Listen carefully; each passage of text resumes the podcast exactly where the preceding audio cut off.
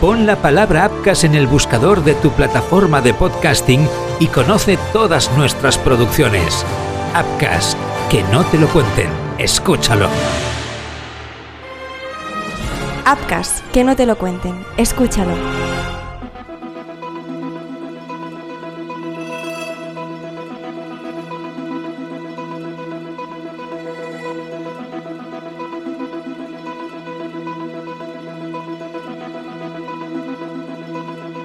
¿Qué tiene la noche que tanto nos asusta? ¿Será la oscuridad? ¿Será la sensación de inseguridad que nos genera un periodo del día en el que acostumbramos a dormir?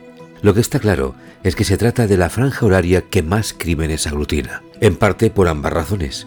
Al haber más oscuridad es mucho más factible no ser expuesto. Por otro lado, al tratarse de la hora de dormir, seguramente existan menos personas observando. Ambos factores crean un cóctel terrorífico, especialmente cuando atravesamos determinados puntos. Aquel callejón que tanto nos aterra, un barrio peligroso, un descampado. Pero esta no es esa típica historia. El escenario de los hechos no es totalmente desconocido. Solo nuestra imaginación puede elegir dónde se produjo este asesinato a sangre fría. Y lo único que podemos sacar en claro es que la noche sigue siendo tan terrible como nos imaginamos. Esta es la historia de Laura Orue. Hola, mi nombre es Marc Truco. Bienvenidos a Crímenes Ibéricos, el podcast donde van a parar los casos más negros de la historia de España. Empezamos.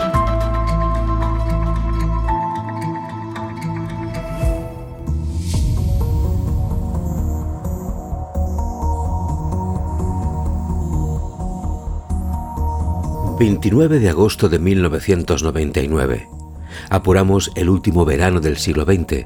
Son las últimas noches previas al inicio del curso académico. Para muchos, esos días ya no pertenecen a las vacaciones y se dedican a preparar las recuperaciones. Pero para otros son las jornadas más intensas, aquellas en las que debemos acabar de hacer lo que nos quedó pendiente en todo el verano. Por supuesto, finales de agosto también supone un momento del año muy particular en muchas provincias, ciudades y pueblos de España son las fiestas patronales. Por tanto, ambas cosas van de la mano. Pero no es oro todo lo que reluce. A un paso de entrar en septiembre, en el País Vasco, concretamente en Vizcaya, la fiesta ese día está en la localidad de Llodio. Allí muchos jóvenes se disponen a quemar la noche. Para muchos se trata del cierre de uno de los veranos de sus vidas. Es lo normal a los 20, 21 o 22 años. Es la flor de la vida. Es el caso de Laura Orue, nuestra protagonista, que efectivamente estudia magisterio a sus 21 años. Sin embargo, como tantos otros jóvenes, el verano no solo se presentaba como una oportunidad para relajarse, sino para ganar dinero.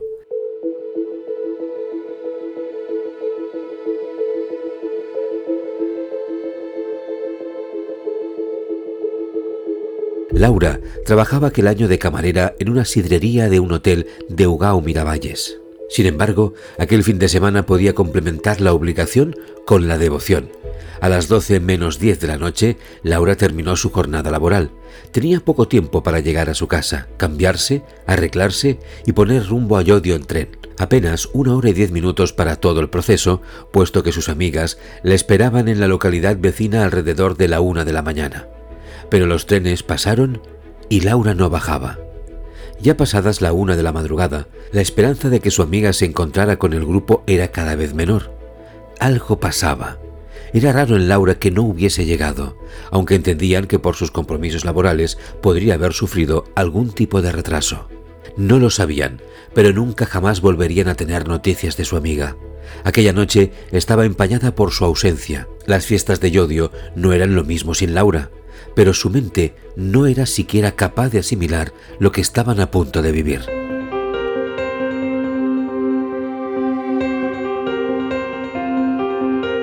Al día siguiente, para su sorpresa, Laura seguía sin dar pistas de su paradero. Sus padres podían pensar que había estado toda la noche de fiesta, sus amigas que se había quedado en casa. Pero lo cierto es que la joven no aparecía por ningún lado. Nadie había visto nada y las últimas personas en dar cuenta de ella habían sido sus compañeros de la sidrería en la que trabajaba. Desde entonces, el vacío. En los primeros rastreos buscaron su coche. Este había sido estacionado en la estación de tren de Ugao Miravalles. Era, por tanto, difícil de explicar cómo no había aparecido en Yodio aquella noche. Las preguntas se amontonaban en la mente de sus familiares y el paso de las horas no ayudaba en nada. Por entonces ya era oficial. Laura Orue había desaparecido aquella noche. Presa de la preocupación, la familia lo denunció formalmente. Fueron los días más difíciles. Las peores sospechas eran cada vez más probables, sobre todo porque la policía no hallaba el cuerpo de la joven de 21 años. ¿Dónde había podido producirse la desaparición? ¿En su domicilio? ¿En la estación? ¿Llegó Laura realmente a su casa aquella noche? Los días se sucedían y los equipos desplegados por la policía para encontrar a Laura no daban con ella, ni viva ni muerta. Parecía como si se hubiera esfumado de la faz de la tierra. Así, hasta que aproximadamente una semana después de su desaparición, dos voluntarios dieron con algo. Se trataba de un mechón de pelo color caoba que apenas podía verse por entre un camino inexplorado hasta entonces. Los investigadores no habían querido entrar a investigar aquella zona porque la consideraban tan inaccesible que era inimaginable que Laura pudiera estar allí. Pero a veces la realidad tiene otros planes. Y aquellas dos personas que decidieron investigar un poco más por su cuenta excedieron la planificación de la policía. En efecto, aquel mechón, que apenas podía verse a causa de la tierra y unos helechos, pertenecía a quien buscaban.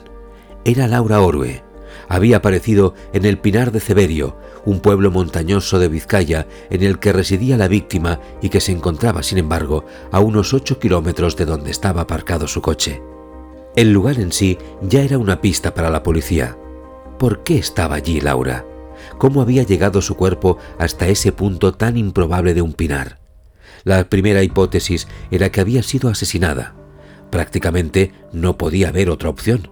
Su aparición repentina se había producido en un lugar extraño y poco frecuentado.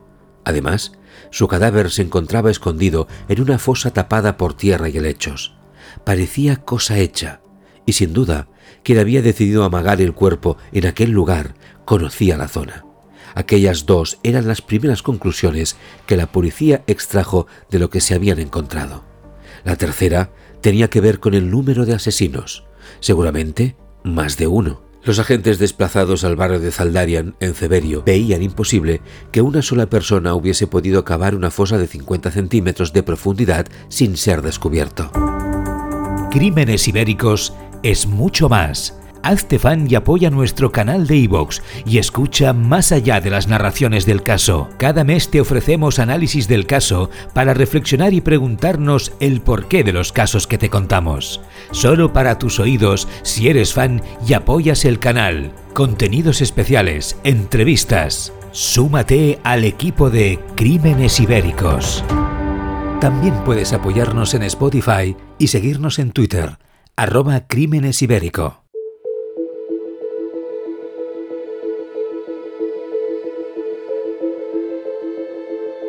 Pero había otro problema. Precisamente la meticulosidad con la que se había escogido el sitio hacía prever una mala noticia. Todo el asesinato había sido preparado con precisión.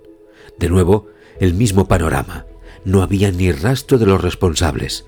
La policía no encontró huellas, ni restos, ni siquiera material de algún objeto perteneciente al o los criminales.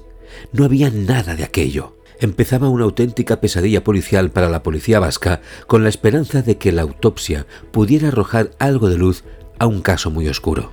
Al cabo de las horas, cuando llegaron los resultados, todo se precipitó.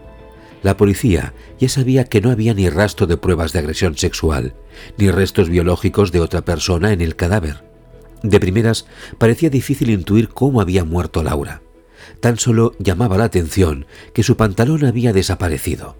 Las primeras conclusiones del estudio aclararon la causa de la muerte. La víctima había sido asfixiada. Por cómo se había presentado el cadáver, era muy probable que se hubiera producido por la espalda y con un plástico la misma noche en la que había desaparecido. Por tanto, el cuerpo de la víctima llevaba días sin vida en aquella fosa.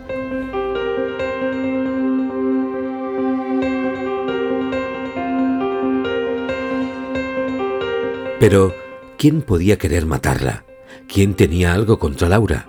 ¿O fue pura casualidad? ¿Acaso fue Laura la desafortunada persona que se encontró con quien no debía en el momento incorrecto?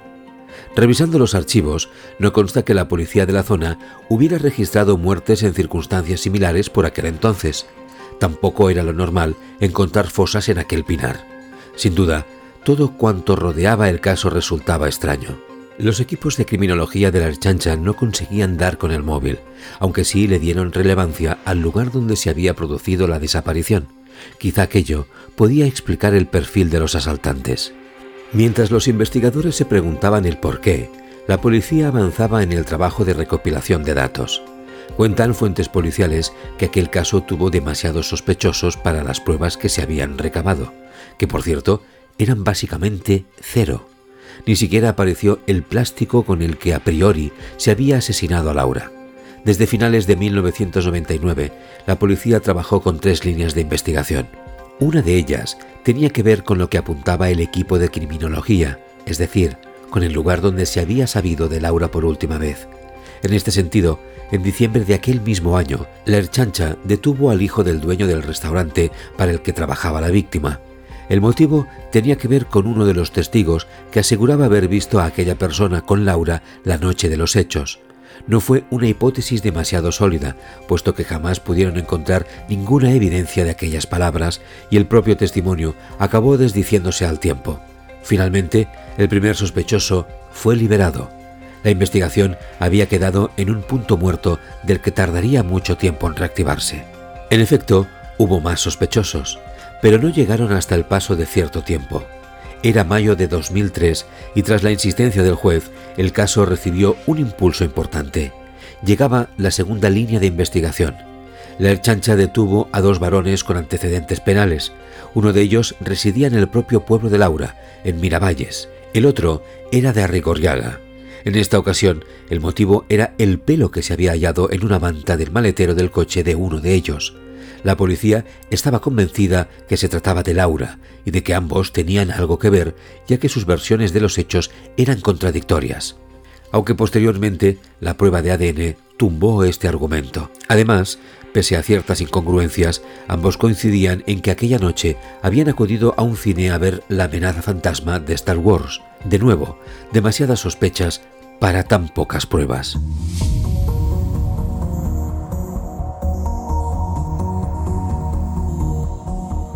La última hipótesis fue, en parte, la más predecible. Habían pasado muchos años desde la desaparición y muerte de Laura. Se hicieron varias revisiones de aquel caso que aglutinaba 7.000 folios. Y finalmente, a la hora de revisar el caso de arriba abajo, la policía se planteó estudiar la vinculación del entorno cercano de la víctima. Quizá algún familiar, algún amigo o amiga tenía alguna cuenta pendiente con ella. Pero aquello era fruto de la desesperación. Algunas personas que trabajaban en el caso admiten que incluso si alguien hubiera levantado la mano y hubiera admitido su culpabilidad, la falta de pruebas era un elemento tan potente que quizá aquella persona no hubiera podido ser condenada. El caso tuvo un verdadero impacto social. No llegó a colapsar titulares en las televisiones nacionales, pero sí mantuvo en vela a toda Vizcaya. Tanto es así que incluso Javier Balza, el consejero de Interior de por entonces, se comprometió públicamente a no olvidar la muerte de Laura. Ya por entonces era 2007, aunque el dossier Orwe seguía encima de la mesa. Por otra parte, también la asociación Clara Campo Amor se prestó a asesorar legalmente a la familia de la víctima. Parecía, sin embargo, demasiado tarde.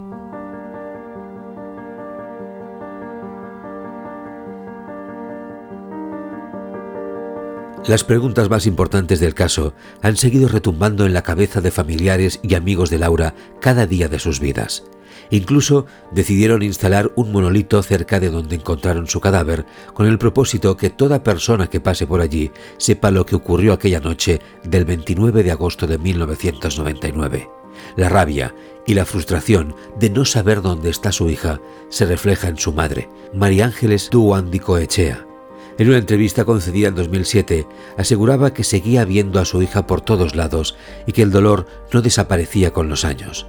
De hecho, al contrario, al principio había mostrado firmeza y determinación por conocer la verdad, ahora cada vez lo llevaba peor. También admitía que tenía muchas hipótesis en su cabeza, pero pocas certezas.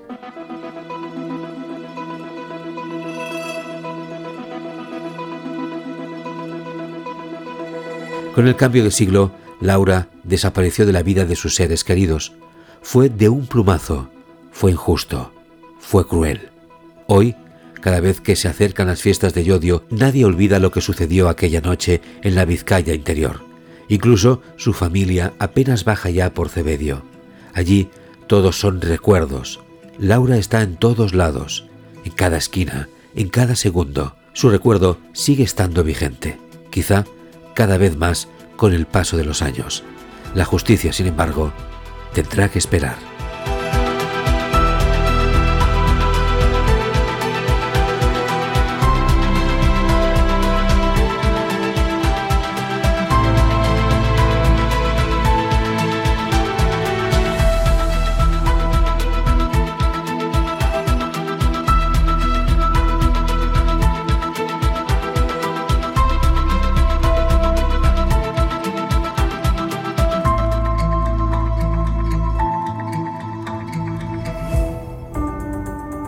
Crímenes Ibéricos es mucho más. Hazte fan y apoya nuestro canal de iVoox y escucha más allá de las narraciones del caso. Cada mes te ofrecemos análisis del caso para reflexionar y preguntarnos el porqué de los casos que te contamos. Solo para tus oídos si eres fan y apoyas el canal. Contenidos especiales, entrevistas. Súmate al equipo de Crímenes Ibéricos. También puedes apoyarnos en Spotify y seguirnos en Twitter, arroba Crímenes Ibérico. Appcast.com es el portal profesional de producción y alojamiento de podcasting para empresas e individuos. Conecta con tus potenciales clientes, posiciónate generando contenido de interés en tu sector. En Appcast.com llevamos muchos años en la producción audiovisual y te ayudamos a desarrollar la idea, formato, el guion, grabamos, montamos tus podcasts y los difundimos en Appcast.com y en las principales plataformas Spotify, Apple Podcasts y muchas más contacta con nosotros en appcast.com o enviando un email a info.appcast.com. Ah, y solo por interesarte, te producimos un podcast gratis.